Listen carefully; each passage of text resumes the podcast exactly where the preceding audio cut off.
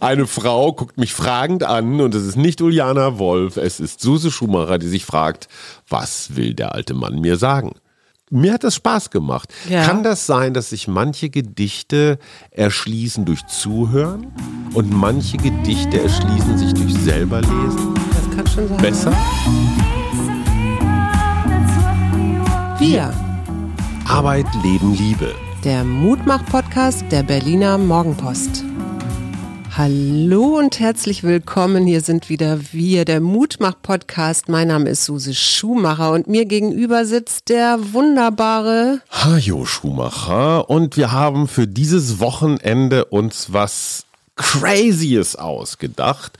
Unser lieber Freund Olli Wurm, der vielleicht die tollsten Magazine in Deutschland macht. der hier auch schon äh, stattgefunden hat im Podcast. Ne? Schon mehrfach. Also nicht als Experte, aber immerhin hat er ja das Bundesverdienstkreuz Mhm. bekommen. Und zwar, weil er als Magazin das Grundgesetz gemacht hat. Zum 70. Geburtstag 2019 das Grundgesetz als Magazin. Und das ist ein solcher Erfolg geworden an Schulen, an Universitäten. Ich habe ja damals mit Detektor, mit Rabea Schlotz und dem äh, wunderbaren Superjuristen Alexander Thiele, der auch schon hier als Gast war, haben wir 100 Folgen gemacht. Ne? Also jeden Artikel des Grundgesetzes praktisch erklärt für gute Verfassungspatrioten. So, und der neue Hit von Olli Wurm ist Schatz. Gedichte.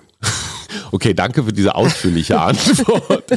Das, das Projekt heißt Plus 13. Es sind 13 Gedichte und zwar 13 Klassiker, also Goethe, Heine, Fontane. Und Plus.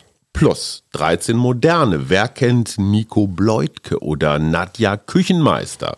Und wir haben uns gedacht, Mann, ey, Gedichte. Wie war das bei dir früher in der Schule? Gedichte.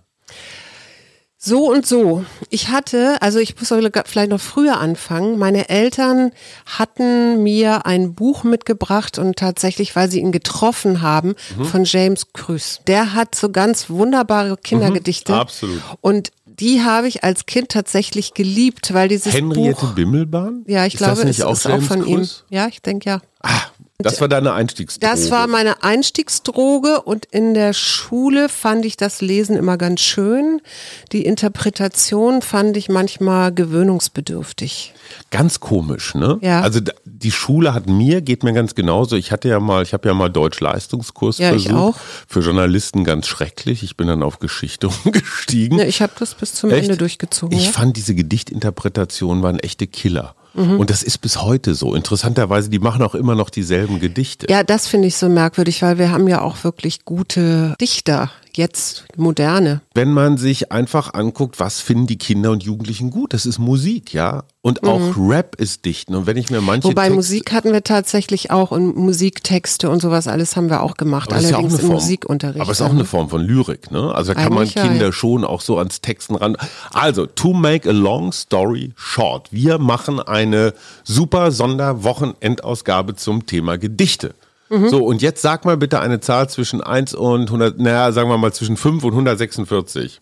ähm, zehn. 10, das ist relativ früh, weil du musst nämlich jetzt auf Seite 10 lesen, was da steht. Oh, das ist doof, weil, doch, super, da geht? steht eins, ja. Da steht ein Gedicht Ja. und ich soll das jetzt lesen. Ja, logisch, weil du hast Ach so, die ich dachte, so du- Hammer. Nee, du sagst mir dann Okay, eine. okay, okay. Andreas Kröfius. Es ist alles eitel. Du siehst, wohin du siehst, nur Eitelkeit auf Erden. Was dieser heute baut, reißt jener morgen ein. Wo jetzt und Städte stehen, wird eine Wiese sein. Aber der ein Schäferskind wird spielen mit den Herden. Was jetzt unprächtig blüht, soll bald zertreten werden. Was jetzt so pocht und trotzt, ist morgen Asch und Bein. Nichts ist, das ewig sei, kein Erz, kein Marmorstein. Jetzt lacht das Glück uns an, bald donnern die Beschwerden. Der hohen Taten Ruhm muss wie ein Traum vergehen. Soll denn das Spiel der Zeit der leichte Mensch bestehen? Ach, was ist alles dies, was wir für köstlich achten? Als schlechte Nichtigkeit, als Schatten, Staub und Wind, als eine Wiesenblum, die man nicht wiederfindt. Noch will, was ewig ist, kein Mensch betrachten. So, du hast es einfach drauf. Du hast das noch nie in deinem Leben vorher gelesen? Nö. Das war jetzt wirklich komplett aus dem Stand. Ja. Und das Schöne an diesem 13 Plus Heft ist, kostet übrigens 10 Euro, kann man bestellen. Da wird auch gleich die Interpretation mitgeliefert. Mhm. Eine wunderbare Expertin Katharina Pütter, Mhm. die hat diese nicht abschreckenden Gedichtinterpretationen gleich dazu geliefert. Ja. In diesem Fall sagt sie Carpe diem, nutze den Tag memento mori, bedenke, dass du sterben musst. Das Zeitalter des Barock im 17. Jahrhundert ist geprägt von den Spannungen unauflöslicher Widersprüche. Mhm. Erinnert mich sehr ans 21. Jahrhundert. Ja, mich auch. So, und dann der Begriff Barock, wo stammt er her? Aus dem Portugiesischen bedeutet unregelmäßige Perle. Wusstest du das? Ich wusste das nicht. Nee, wusste ich auch nicht. Also, üppig in ihren Formen, reich an Kontrasten, opulente Lebensentfaltung, steht frommer Zurückgezogenheit gegenüber absolutistische Macht mit prunkvoll ausgestatteten Schlössern und Kirchen. Ja, ja, und das ist, ist sie halt in der Zeit, in der das entstanden ist. Und dann geht sie ein auf den Menschen, der das geschrieben hat, den- auf Andreas Gryphius. Und da schreibt sie, er schreibt das Sonett vor dem Hintergrund eines zerstörerischen Krieges um Macht, Religion und Wahrheit. Und dann, ich meine, es ist ja ganz schön düster, ne? Ja, aber dieser zerstörerische Krieg, muss man vielleicht dazu sagen, ist der 30-jährige. Ja, ja, eben. Ne? Der übrigens wo beendet wurde? Ja, in meiner Heimatstadt Münster. Münster, ja. Die Osnabrücker sagen, es sei in Osnabrück gewesen, aber gut. Naja, das ist ja ein ewiger Streit auch. Gut, das nur kurz als Wissensperle dazwischen, als unregelmäßige barocke Wissensperle.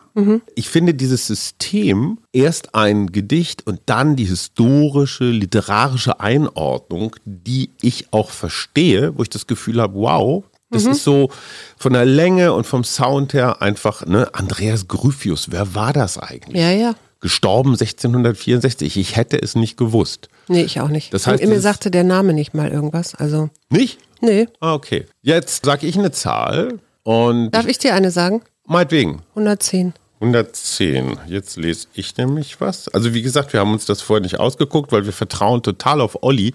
Olli Wurm, mit dem ich ganz, ganz früher, als wir noch jung waren bei Max, ich war Chefredakteur und Olli war der Sportchef. Und ich habe selten einen so sprühenden Ja, sehr Kollegen wahnsinnig erlebt. kreativ, ne? der junge Was Mann. aus dem alles rausplattert an Ideen, das ist unfassbar. Sauerländer übrigens. Der Friedrich Merz des deutschen Journalismus. Sorry, Olli. Ähm, so, und ähm, Olli hat mir erzählt, als er dieses Heft gemacht hat, er hat sich tatsächlich angewöhnt, jede Woche eines dieser Gedichte zu lernen. Mhm. Weil er nämlich so einen riesen Respekt vor Menschen hat, die mal ebenso aus dem Stand. Ja, meine Großmutter konnte das auch noch. so, früher war alles besser. Naja, weiß ich nicht. 110. Keiner blickt dir hinter das Gesicht. Fassung für Kleinmütige. Erich Kästner. Niemand weiß, wie reich du bist. Freilich meine ich keine Wertpapiere, keine Villen, Autos und Klaviere und was sonst sehr teuer ist, wenn ich hier vom Reichtum referiere. Nicht den Reichtum, den man sieht und versteuert, will ich jetzt empfehlen. Es gibt Werte, die kann keiner zählen, selbst wenn er die Wurzel zieht. Und kein Dieb kann diesen Reichtum stehlen. Die Geduld ist so ein Schatz oder der Humor und auch die Güte und das ganze übrige Gemüte, denn im Herzen ist viel Platz. Und es ist wie eine Wundertüte. Arm ist nur, wer ganz vergisst, welchen Reichtum das Gefühl verspricht. Keiner blickt dir hinter das Gesicht, keiner weiß, wie reich du bist, und du weißt es manchmal selber nicht. Kanntest du das von Erich Kästner? Ich auch nicht. Ich habe auch, ähm, der hat ja hier gewohnt bei uns um die Ecke. Ja, toll, ne? Ich habe jetzt auch noch mal auf sein Geburtsdatum geguckt. Mhm. Und was ich so verrückt finde, ist, der, das kriege ich ja immer nicht zusammen, aber der ist in Dresden geboren, 1899 und 1974 gestorben Mhm. in München. Und das ist für mich ja schon eine Zeit, in der ich schon gelebt habe. Da war ich schon zehn Jahre alt. Irre, ne? Das kriege ich irgendwie gar nicht. Naja, und der für hat mich beide ist der so weit weg. erlebt, ja. der hat den Kaiser erlebt. Und das Interessante finde ich, dieses Gedicht zum Beispiel wird in der Dresdner Neuesten Nachrichten, also in der Tageszeitung, ich weiß gar nicht, gibt sie noch, ich glaube nicht, äh, veröffentlicht. Und das war die Zeit, wo Tageszeitungen noch so eine Fundgrube waren. Ne? Also sie waren viel literarischer. Weißt du, es gab so Fortsetzungsromane und also da Ja, die wurde gibt's ja manchmal auch noch, aber dass du da Gedichte abdruckst oder so, finde ich auch schon besonders.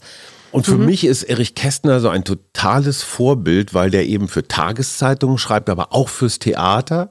Mhm. Er ist Werbetexter, aber gleichzeitig auch Romanautor. Also diese Breite von, ich sag mal, Reklame, was ja, wenn man mhm. das gut macht, auch Kunst ist, finde ich. Bis hin zu, was weiß ich, Fabian oder Emil und die Detektive oder sowas. Mhm. Also Erich Kästner ist für mich echt so ein ja, so ein Wegbegleiter, oder? Ja. Hier steht übrigens unter dem Titel Keiner blickt dir hinter das Gesicht, mhm. veröffentlicht er 1932 zwei Gedichte. Eine Fassung für Beherzte und eine Fassung für Kleinmütige. Die hast du ja gerade gelesen. Mhm. Die Kleinmütigen, denen es an Selbstvertrauen und Entschlusskraft mangelt, ermutigt Kästner, sich ihrer immateriellen emotionalen Reichtums bewusst zu werden. Mhm. Niemand weiß, wie reich du bist. Das lyrische Ich spricht die Leserinnen und Leser direkt an. Die äußeren sichtbaren Werte wie Statussymbole, Autos, Villen und Klaviere werden als Reichtümer benannt. Ab der zweiten Strophe des Gedichts zu jetzt nicht weiter empfehlenswerten Nebensächlichkeiten. Finde ich gut, das so einzuordnen, um eine mhm. Idee zu kriegen, wann das auch geschrieben worden ist. Ne? Und in 90 deutschen Städten werden im Frühjahr 1933 öffentlich Bücher verbrannt, auch mhm. in Kästners Heimatstadt Dresden. Mhm. Und äh, wenn ich mir überlege, und das ist vielleicht der Bogen bis heute, es Parteien gibt, die tatsächlich damit werden, hängt die Grünen an den nächsten äh, an den nächsten Baum, sinngemäß, und das mhm. auf Wahlplakate drucken. Ja. Das ist für mich nicht weit weg von Bücherverbrennung. Nee, das ist ein Stil, das ist eine Art des Umgangs, die ich sowas von verachtenswert finde. Mhm. Und mir ist es auch nicht scharf genug, wie da Öffentlichkeit, Behörden und auch Medien reagieren. Mhm damit sind Grenzen überschritten. Und ja, ich finde, ich diese Grenzen haben auch nichts mehr mit Moralin oder diesem ganzen nee, komischen nee. konservativen Vorwurf zu tun, sondern einfach Stopp. Mhm. Hier endet das, was uns als Menschen. Ja, die Staatsanwaltschaft ausmacht. muss ja richtig aufgefordert werden zu ermitteln. Hammer, so oder? Quatsch, ne? Also das ist, ja, finde ich auch nicht, verstehe ich auch nicht. Ich muss jetzt mal ein Gedicht lesen, auch in Gedenken meines lieben Vaters, weil das wirklich ein Gedicht war, was er sehr, sehr liebte und was ich auch als Kind häufiger mal hörte, weil mhm. er das so schön vorlesen konnte. Ich, ich versuche es mal. Komm. Das heißt John Maynard. Ach, ja. John Maynard. Wer ist John Maynard? John Maynard war unser Steuermann. Aushielt er, bis er das Ufer gewann. Er hat uns gerettet, er trägt die Kron, er starb für uns, unsere Liebe, sein Lohn. John Maynard. Die Schwalbe fliegt über den Eriesee. Gischt schäumt um den Bug wie Flocken von Schnee. Von Detroit fliegt sie nach Buffalo.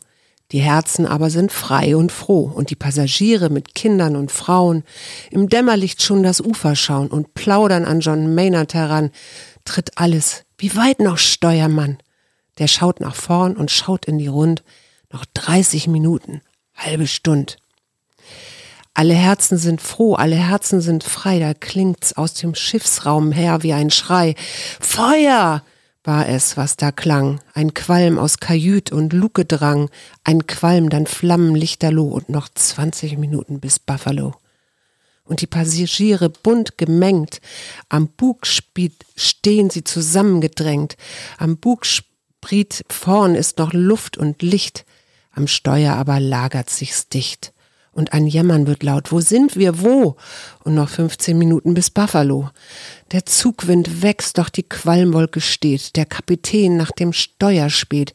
Er sieht nicht mehr seinen Steuermann, aber durch Sprachrohr fragt er an, noch da, John Maynard? Ja, ja, ich bin. Auf den Strand in die Brandung. Ich halte drauf hin. Und das Schiffsvolk jubelt. Halt aus, hallo. Und noch zehn Minuten bis Buffalo. Noch da, John Maynard? Und Antwort Schalls mit ersterbender Stimme, ja, Herr, ich halt's.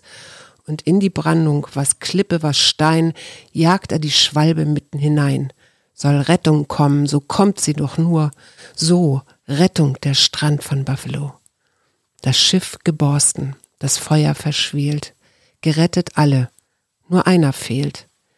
Alle Glocken gehen, ihre tönende Schwellen. Himmel an aus Kirchen und Kapellen, ein Klingen und Läuten, sonst schweigt die Stadt, ein Dienst nur, den sie heute hat. Zehntausend Folgen oder mehr und kein Aug im Zuge des Tränen leer. Sie lassen den Sarg in Blumen hinab. Mit Blumen schließen sie das Grab. Und mit goldener Schrift in den Marmorstein schreibt die Stadt ihren Dankspruch ein. Hier ruht John Maynard. In Qualm und Brand hielt er das Steuer fest in der Hand. Er hat uns gerettet, er trägt die Kronen. Er starb für uns, unsere Liebe, sein Lohn. John Maynard. Bewegend. Ja, und weißt du, von wem das ist?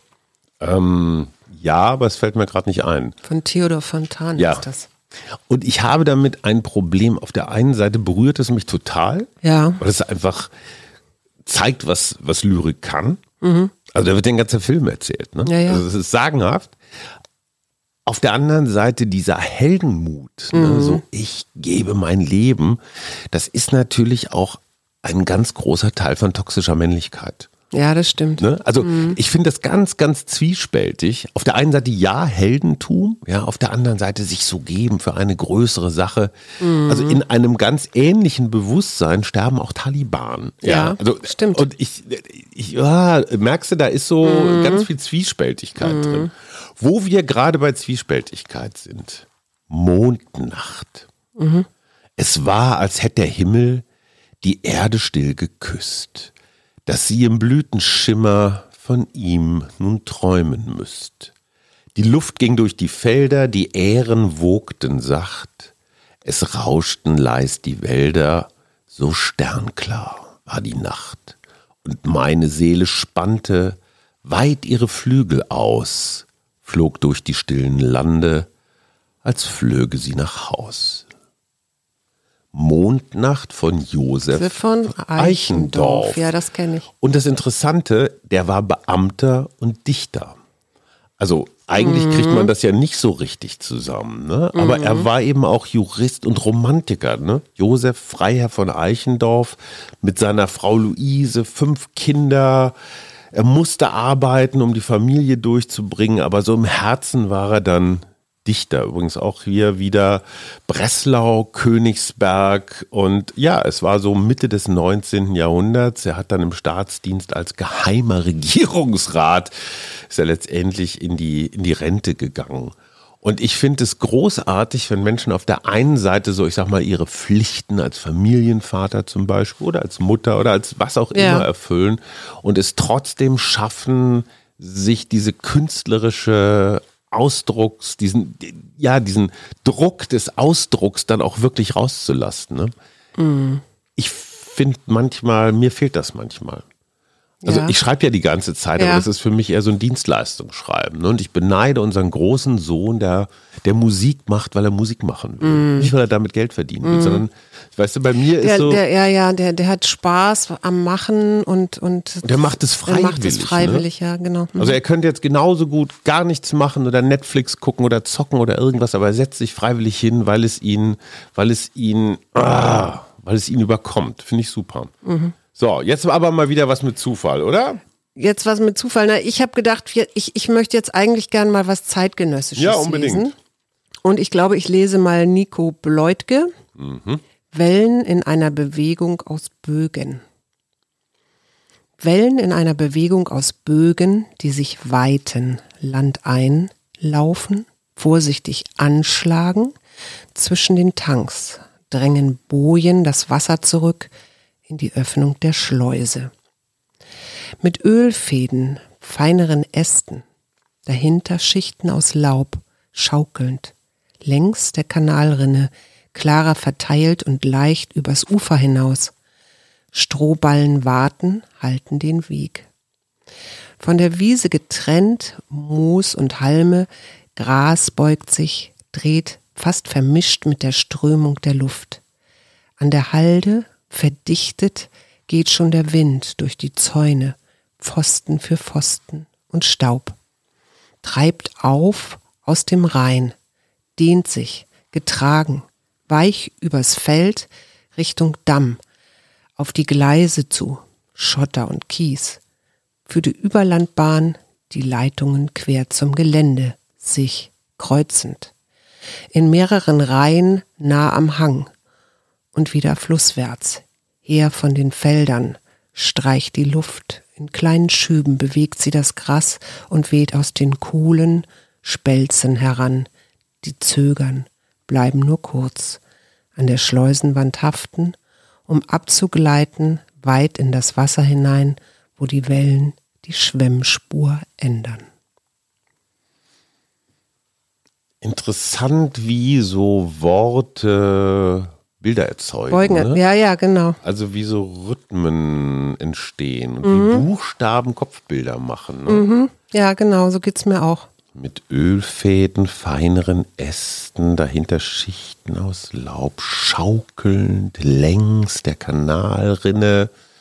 Ich frage mich tatsächlich, wie sowas entsteht. Also vielleicht sollten wir uns mal wirklich einen Dichter oder eine Dichterin einladen, Ja. weil ich finde den kreativen Prozess so spannend. Ja. Also sitzt der da vom Blatt Papier Mhm. oder sitzt der irgendwo draußen an, naja, hier an einem Kanal. Nico Bleutke ist, glaube ich, aus Berlin. Irgendwo ist er mir in der Zeit schon mal begegnet. Ja, ich kenne das. Der, hier sind ja auch mal Stück. Gesichter drauf. Ja. Also der, überhaupt die Illustrationen von den alten, ehrwürdigen Schriftstellern oder Mhm. ne, die finde ich schon ganz großartig. Und die jungen, die wir jetzt hier am Ende ähm, des Buches haben, da sind auch einfach schöne Fotos drin. Mhm. Und hier steht zu ihm, äh, wenn das gut läuft, dann kann ein Gedicht die Alltagstrennungen zwischen Fühlen und Denken aufheben Mhm. und zwischen dem Ich und den Dingen. Im Gedicht spürt man immer, dass eine Gesamtheit da ist. Das finde ich ganz spannend, das stimmt Ist was auch. dran, ja. Ja. Und trotzdem der kreative Prozess interessiert mich. Wo, wo, wo würdest du ein Gedicht schreiben? Ähm, also ich habe ja schon Gedichte tatsächlich auch geschrieben.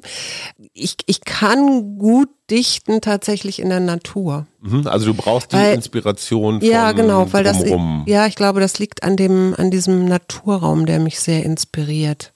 Tatsächlich. Aber hier sind ja auch noch andere Sachen drin. Also Ähm, ich habe hier noch eins, was mhm. ich Ron Winkler, Atlas der Stiche. Das ist einfach so eine ja bizarr auf Mhm. Ja, eine das Art. ist ja. Über die Jahre hattest du deine Mückenstiche auf einer Schaufensterpuppe eingetragen.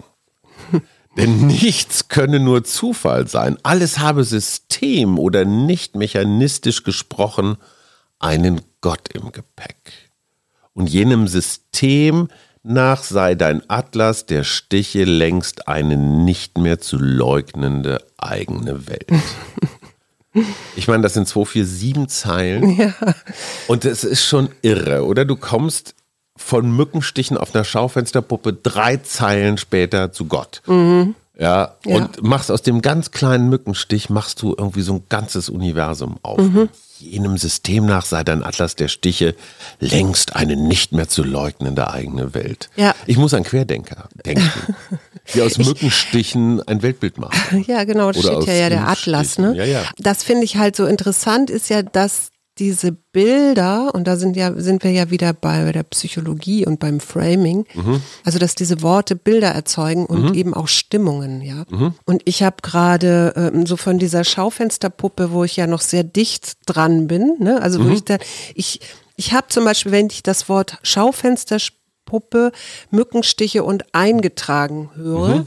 dann sehe ich, dann habe ich sofort so ein Bild, wie jemand so Punkte macht auf einer Schaufensterpuppe. Und ganz akribisch. Und ne? ganz akribisch. Ja, ja, ja. Und die ist auch natürlich nackt. Und ist das ein Mann oder eine Frau bei dir?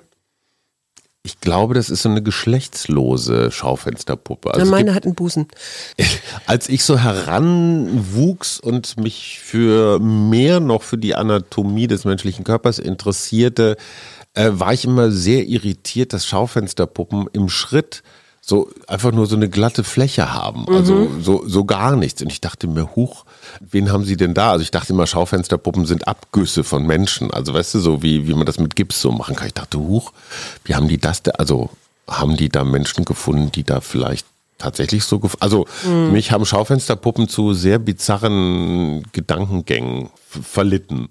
Ich finde, wir müssen jetzt mal eine Frau lesen. Wir lesen Ja, ich die ganze eine. Zeit Ach. Männer. Ja, welche hast du denn? Bist du jetzt dran oder bin nee, ich du jetzt bist dran. aber ich habe eine. Ich finde diese Überschrift von diesem Gedicht so spannend, deswegen Mhm. lese ich das jetzt mal vor. Das Gedicht ist von Silke Scheuermann. Hm. Und das Gedicht heißt Medusas Friseur.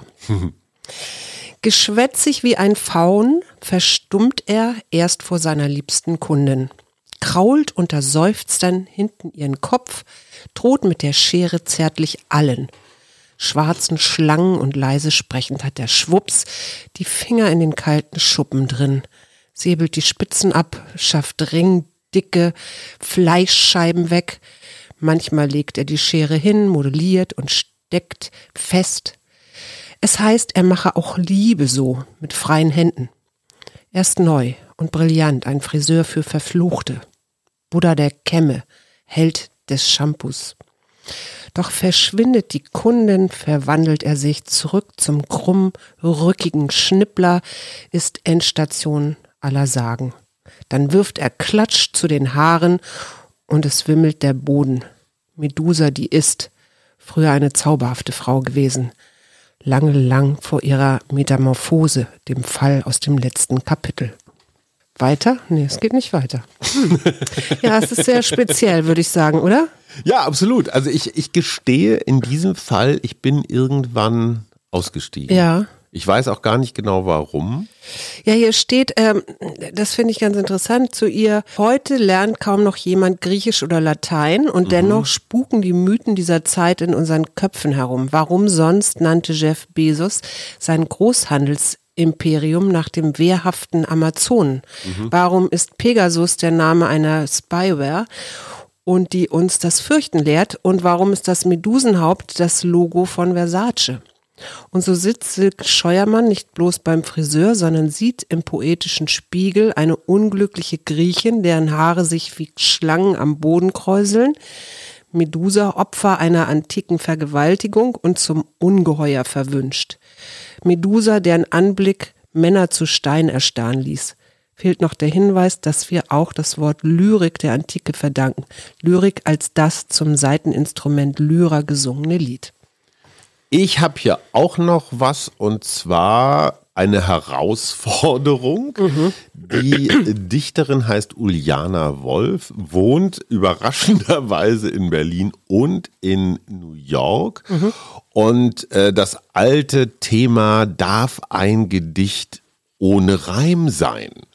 Äh, ne, muss ich immer Sonne auf Wonne und Schleim auf Reim äh, reimen? Ähm, hier jetzt Uliana Wolf, Dust Bunnies. Dust Bunnies, das ist sowas wie Staubhasen. Vielleicht sind das Wollmäuse. Wir wollten über kleine Tiere sprechen, wollten auf die Knie gehen für die kleinen Tiere, jene aus Staub und Schlieren in Ritzen und Dielen, jene, die in grauen Fellen frieren, unsere Tiere aus nichts. Wir wollten auch ganz nah in deiner Sprache und in meiner hauchen.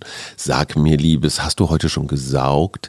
Nein, wir wollten unsere Tiere nicht erschrecken. Klein wie Flecken. Sind das Flecken? Haben die nicht Puschelschwänze, lange Löffel oder lange Schwänze, Tuschelohren? Wollten wir nicht weniger rauchen, weniger husten, weniger entweder oder sein? Gestern war die Zimmerecke einsam in ihrer knarzenden Öde. Heute ist sie Hort, heute zärtlichen Horden ein Port. Wir wollten also still sein, auf den Knien lauschen, unsere kleinen Tiere, wie sie ihre wollenen, mondgrauen Namen tauschen. Mhm.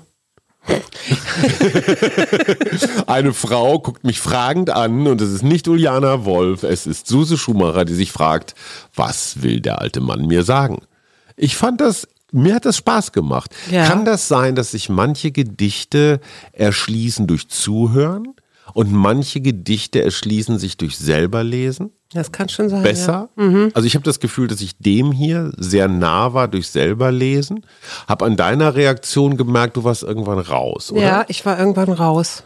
Okay. Ja, und ich könnte es gar nicht sagen, warum. Hm. Gut ich dachte mir, ich nehme noch mal eine historische Frau. Na, historische Frau hört sich jetzt so komisch an. Also, ich nehme Else Lasker Schüler. Was weißt du über Else Lasker Schüler? Ich auch. Nicht viel, glaube ich. Also ich weiß, ich, ich kenne. Ich auch nicht, ich auch nicht. Ich kenne tatsächlich den Namen, natürlich klar. Ich finde ja, ich meine, hast du dir mal das ihr Gesicht angeguckt? Ich muss so an Caroline Emke denken. Ja, also mhm. es ist eine sehr, ja, streng gescheitelt, ohne klassische weibliche Attribute. Mhm. Mit so einem Kragen. Und das Interessante ist nun mal, sie kommt aus Wuppertal, Stadtteil Elberfeld. Sie nennt sich Prinz Yusuf von Theben, mhm. auch Prinzessin Tino von Bagdad und der blaue Jaguar. Mhm. Du siehst also dieses Mann, Frau, Fantasie, mhm. Realität, das geht so alles durcheinander, ist so ja. verwoben und wir reden ja von Berlin, schon wieder Berlin äh, wilhelminische Kaiserzeit, Jahrhundert, Jahrhundertwende und sie führte ein exzentrisches und das sieht man irgendwie auch, finde ich, an dem mhm. Bild, extravagantes Leben. Also eine ja, echte feministische Pionierin. Ja. Ne? So, genau. Und das sieht man auch an den, an den Haaren, ne? Ja. Also diese, diese kurzen oder halbkurzen Haare. Und sie ist gestorben 1945 in Jerusalem. Mhm. Ja, interessant. also ich bin auf jeden Fall ähm, angeregt, ein bisschen weiter zu forschen, glaube ich. Ich lese aber jetzt das Gedicht. Das heißt ein alter Tibet-Teppich. Deine Seele, die die meine liebet, ist verwirkt mit ihr im Teppich Tibet. Strahl in Strahl, verliebte Farben, Sterne, die sich himmellang umwaben. Unsere Füße ruhen auf der Kostbarkeit Maschen tausend, aber tausend weit. Süßer Lama-Sohn auf Moschuspflanzenthron, wie lange küsst dein Mund den meinen wohl und Wang die Wange, bunt geknüpfte Zeiten schon. Funktioniert ganz gut, oder? Mhm. Auch, auch kurz. Mhm. Ich gestehe, kurze Gedichte sprechen mich an. Mhm. Mich auch? Ja. Mhm. Süßer Lama-Sohn auf Moschus Pflanzenthron. Mhm. Ja, ja, ja, da, ne? sind, da sind schöne Wortbilder ja. drin. Ne? Also ich, ganz, ganz interessante Assoziation. Das mag ich übrigens total gerne, wenn ich die Möglichkeit habe, etwas mhm. Neues zu kreieren. Mhm. Also ne, in, in, in, meinen Assoziationen. Mhm. Moschus Pflanzenthron. Moschuspflanzen geht doch gar nicht, weil Moschus ist doch aus irgendeiner Drüse ja, von irgendeinem Ochsen. Ja. Aber was hat das mit Pflanzen zu tun und was mit dem Thron? Aber es funktioniert als Wort gut. Moschuspflanzenthron. Ja. Ja, hört sich Halleluja. Also ich habe auch sofort einen Duft, etwas sehr, sehr sportlich. Sp ja, sportlich eher so was Dunkles, mhm. äh, Warmes, aber auch durchaus sehr Kräftiges mhm. im Kopf und eher so was, was, ja, so eine dunkle, aber ja, wirklich wollige Stimmung, interessanterweise. Äh, ich lese hier auch gerade noch, dass sie im Alter von vier Jahren äh, das jüngste von sechs Kindern schon lesen und schreiben kann und mit ihrer Mutter reimt und dichtet. Mhm. So, und ganz zum Schluss möchte ich von unserem Freund und Stammhörer Werner ein Gedicht vorlesen, das nicht in diesem Heft drin ist. Aber es hat einen Anlass, weil Werner ist nämlich Opa geworden mhm. und er hat seiner kleinen Enkelin. Und wir sagen hier mal von dieser Stelle aus herzlichen Glückwunsch. Moment, da haben wir doch. Nein, ja. muss aber eigentlich doch. Ja, oder? Nehmen, ja, dann den. mach den. Okay, Werner, such dir einen von beiden aus, was der kleinen Maja besser gefällt. Gefallen aus dem Schoß in Hände, die dich tragen. Geboren unter Schmerzen wie jeder Mensch. Des Erdenlebens Ein- und Ausgang ist kein Zuckerschlecken. Die Nabelschnur gekappt, auf ewig zerschnitten, die Einheit, Mutter, Fülle, Garten, Eden, willkommen geherzt im grellen Licht des Anfangs, Freude und Hoffnung schimmern über deinem Köpfchen, verwehren Düsternis den Blick auf dich. Bleib draußen, dunklere Gedanken, wenigstens heute, wo das noch blutverschmierte Köpfchen hervorlockt Liebe und Zärtlichkeit. Will dich ansehen, lachen und hoffen, träumen und weiterdrehen, unser Lebensrat. Ich finde ja, äh, ich finde es ja ganz interessant, weil das hört sich ja fast so an, als ob er bei der Geburt dabei war, ne? Kann ja sein, das ist dann das lyrische Ich, ne? Das, mhm. Dieser Trick, ne? Immer wenn ich irgendwas, irgendwas Grenzwertiges sage, sage ich immer, es war mein lyrisches Ich. Das versuchen ja manchmal so Comedians, wenn sie so. Ja, wahrscheinlich ist es gar nicht so, aber ich habe so mit dem egal. blutigen Köpfchen und ja. so, das ist so gerade geschlüpft und ich, ja, aber es ist wunderschön. Aber wieder diese Widersprüche. Mhm neues Leben unter mhm. Schmerzen, ne? Mhm. Strahlen und mhm. blutiges Köpfchen. Also Werner versteht schon was ja, äh, von, von der Dichterei. Mhm. Also ihr Lieben, das war unsere, ja, unsere Gedicht-Sondersendung. Es hat mir irre viel Spaß gemacht. Plus 13, 13 Gedichte heißt das Heft, kostet 10 Euro. Mhm. Einfach googeln, kann man online bestellen. Ist wunderschön illustriert auch. Und da muss man, glaube ich, nochmal das Team von Olli Wurm extra erwähnen. Mhm. Katharina Pütter, Schauspielerin, Autorin, hat die 13 Gedichte ausgewählt, also die klassischen, und zu jedem einen, ja, diese Interpretation, also so ein Kommentar dazu geschrieben. Man muss vielleicht noch dazu sagen, man kann die sich auch anhören, ne? Genau. Also die, die versteht was davon, die Katharina Pütter weiß was von Theater und man kann sie bei literarischen Lesungen live erleben. Dieter Braun ist der Illustrator. Der zeichnete, also zum Beispiel mhm. die Else Lasker Schüler, von der wir gerade ja. geredet haben. Äh, Dieter Braun war schon überall, also Time Magazine, Stern, Zeit, Kinderbuchautor und äh, ja, Volkwang Uni Essen, da hat er studiert. Barbara Heine ist Kulturmanagerin und die hat die 13 aktuellen, also die zeitgenössischen mhm, Gedichte ausgesucht, ausgesucht und äh, hat eine Agentur, die heißt Heinecom und äh, sie ist Literaturwissenschaftlerin. Und mhm. dann gibt's noch Andreas Volleritsch, gebürtiger Österreicher mhm. aus Hamburg, der das ganze Heft designt hat. Das nennt man ja immer so Editorial Design. Und äh, sein Büro heißt Neubaudesign und kümmert sich eben darum, Magazine, Bücher und all sowas zu entwickeln. Mitglied in dem hochmögenden Art Directors mhm. Club. Aber ich möchte wirklich nochmal sagen, es gibt hier richtig kleine, ähm, wie nennt man das noch? QR-Codes. QR-Codes. An jedem, Ge an genau. jedem Gedicht. Und da kann man nämlich das dann scannen und sich anhören. Das meinte ich mit Hören eben. So, und wir sagen nochmal ganz herzlichen Dank an Oliver Wurm. Und das muss ich jetzt einfach nochmal ganz unlyrisch und unternehmerisch sagen. Mhm. Du weißt nicht, ob so ein Ding funktioniert. Nee. Ja, da steckt unfassbar viel Arbeit drin. Und nichts davon ist irgendwie vorfinanziert. Ja, du wirfst einfach was in die See und hoffst, dass es schwimmt. Und ich wünsche Olli von ganzem Herzen, dass auch dieses, Wieder. dass auch dieses Projekt schwimmt. Ja, und was ich dazu noch sagen mag, ist, ich finde es auch gerade so schön, weil es ist so raus, es reißt mich so raus aus Corona oder alle dem Gewimmel, oder Laschet, Scholz oder sonst wie, bla. Draußen ist es reißt mich so raus und äh, ich habe so für einen Moment so eine Möglichkeit zu ähm, still zu werden und zu lesen. Das finde ich gerade ganz, ganz schön. Und es macht, es macht Freude. Es, mhm. ne, wie sagst ja. du immer, es bringt in die Offenheit. So, jetzt genug. In die Weite. Besorgt euch das, legt euch in der Hängematte. Wir wünschen ein wunderschönes, sonniges Wochenende und wir hören uns am Montag wieder.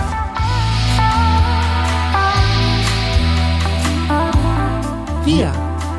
Arbeit, Leben, Liebe. Der Mutmach-Podcast der Berliner Morgenpost.